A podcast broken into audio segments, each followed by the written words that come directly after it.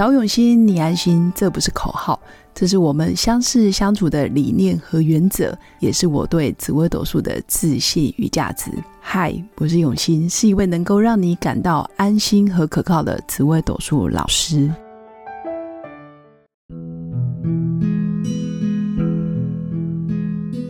Hello，各位永新紫微斗数的新粉们，大家好。这一集我们来聊聊，从紫微斗数命盘看出一个人的智商有多高。所以基本上这一集真的会得罪一些人，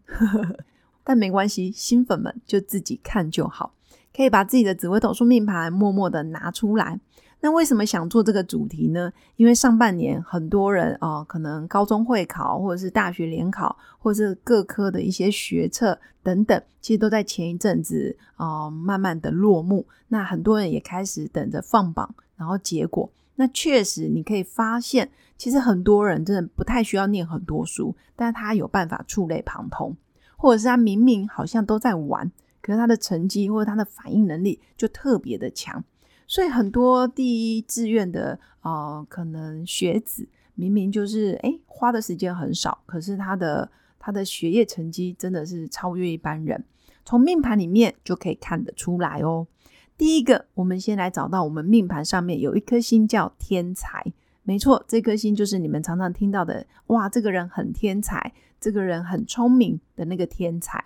你先找到从紫微斗数命盘找到自己的命宫。把命宫当做地支子，就是生肖老鼠的位置，然后顺时针从命宫顺时针数到你的生肖。比如说我的命宫在地支亥，那我的生肖属属老虎，那我从地支亥顺时针啊属牛虎，所以我的天才就会落在地支丑。或者是比如说我命宫在地支申，我的生肖属鸡，好了，那就从地支申分别属啊生肖。鼠、牛、虎、兔、龙、蛇、马、羊、猴、鸡，所以你的天才就会落在地支四的位置。所以大家找到自己的天才之后呢，你就可以看，假设你的命宫或者是福德宫有天才这颗星，那就恭喜你，你真的就是呃智商高，你已经拿到入场券了。那有入场券之后呢，当然还是要搭配你的主星。也就是说，你的主星也不能太笨，或者是你的主星也不能都不争气。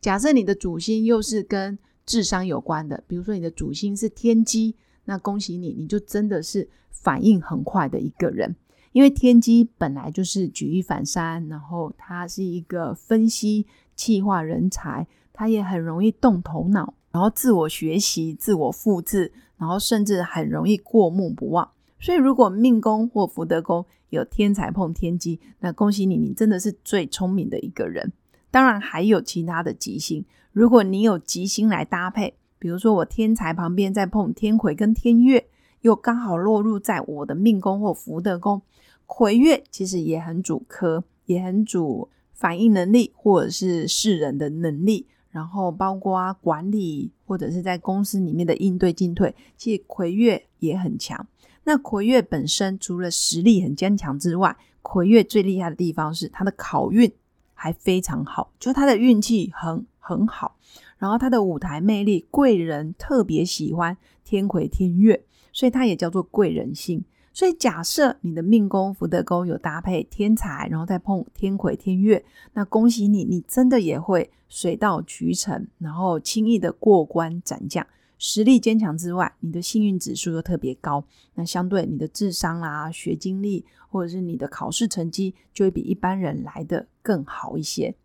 那第三个组合呢，就是天才在碰文昌跟文曲。讲到智商，很多人第一反应都是文昌跟文曲。那当然，昌曲对于学问的研究，比如说细节，或者是逻辑推理，或者是它的特殊的论点。或者是这个理论是怎么出来的？我会形容，其实昌曲有知识洁癖，也就是说，他知其然，也要知其所以然。所以在论啊，在做学问、做论文的时候，昌曲的品牌，或者是他给人家的既有印象，他的权威性，或者是他的公信力是没有问题的。所以我会说，假如你的命宫或者是福德宫有天才在碰文昌跟文曲，那恭喜你，你确实也是一个智商高的人。所以，我们来整理一下：假如你的命符是嗯，天才碰魁月，我会说你的智商真的是超越一般人，而且你的幸运指数，就你的运气也很好。那第二名呢是天才在碰天机，因为天才跟天机同质性很高，因为他们两个本来就主呃反应，然后主脑袋，也是属于举一反三、触类旁通的心，所以是天才碰天机。那第三个就是天才在碰仓曲，因为仓曲对于品牌的行销、自我的定位，还有你给人的价值感，其实是高的。那对于艺术特质，或者是我的专业，或者是我的理论基础，其实仓曲也有独特的见解，或者是在讲解方面也会比较有逻辑的去让别人可以接受他的论点。所以这个我会说是第三名。所以以上就是针对紫微斗数里面确实有很多智商高的星。那我会说，每一颗主星都有它智商高的地方。比如说你是官禄主，那你可能是在事业上，或者是开公司创业的路上，你就是甜粉。那如果你是啊，比如说是呃理财的，那你可能就是在理财方面，你有高高过一般人的智商。或者是这颗星是田宅主，那就是在房地产的买卖、投资不动产方面会有高过一般人的智商。所以每个人其实都有高智商。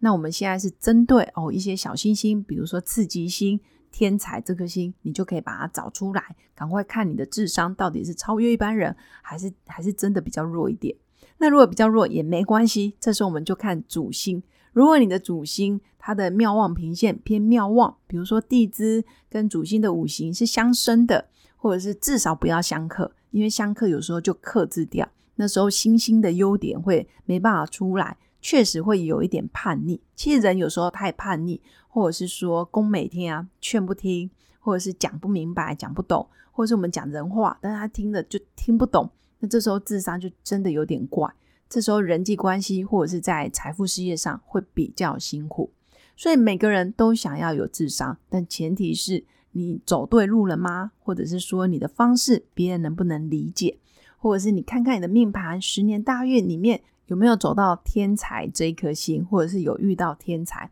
那有可能你这十年或者是你的小限流年，你就特别聪明。人不见得一辈子都要很聪明，我说真的，